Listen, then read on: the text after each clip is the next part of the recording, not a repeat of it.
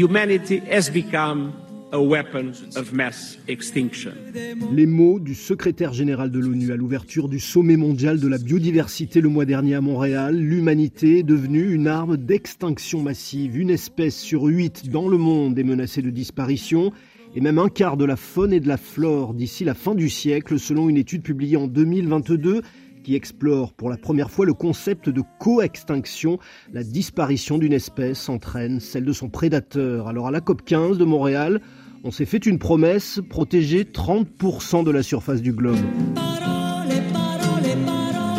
Bla bla bla, bla bla bla. Je t'en prie. Et là, vous vous dites, il n'y aurait pas quand même de vraies bonnes nouvelles? Si, si, il y en a même plusieurs. Déjà, on a découvert en 2022 146 nouvelles espèces. En Papouasie-Nouvelle-Guinée, un oiseau, le pigeon faisant, a fait sa réapparition, alors qu'on le croyait disparu depuis presque 150 ans. Ça va mieux aussi pour les tigres, 40% plus nombreux dans le monde qu'on ne le pensait.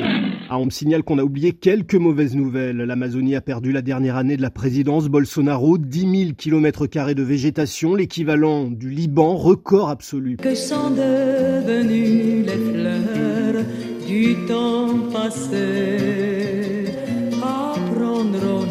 Un jour, apprendrons-nous jamais On s'attend à la disparition cette année d'un cétacé, la vaquita, le marsouin de Californie, un autre mammifère marin, le dugong, et un papillon, le monarque migrateur. Eux ont fait cette année leur entrée fracassante dans la liste rouge des espèces menacées.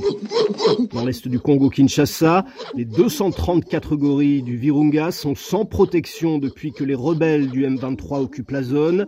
La grippe aviaire a fait son retour.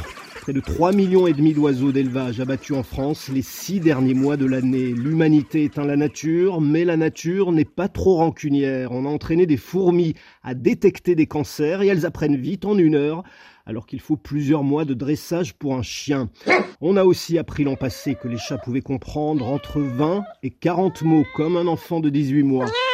En France, à Toulouse, on a créé le premier pôle judiciaire pour les violences faites aux animaux. Enfin, en 2022, une tortue a fêté son 190e anniversaire sur l'île de Sainte-Hélène. Jonathan, c'est son nom, et le doyen des animaux terrestres. Merci aux hommes d'en prendre soin.